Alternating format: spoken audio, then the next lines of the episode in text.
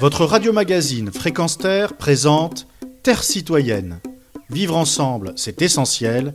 Une chronique animée par Pierre Guelf. Dans une façon de se reconnecter à la nature de Frederica van Ingen aux éditions Les Arènes, dont il est aussi question dans la chronique Être bien avec soi, j'ai relevé quelques citations tellement utiles dans notre société consumériste.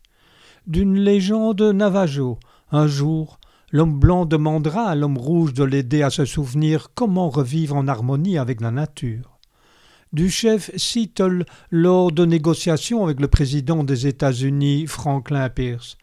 Il n'y a aucun endroit paisible dans les villes de l'homme blanc, pas d'endroit pour entendre les feuilles se dérouler au printemps ou le froissement des ailes d'un insecte. Et du même, l'homme n'a pas tissé la toile de la vie, il n'est qu'un fil de tissu.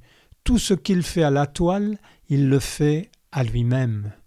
De Vernon Harper, homme médecine, Parmi tous nos enseignements traditionnels, celui qui a le plus d'importance pour nous, c'est l'écoute active.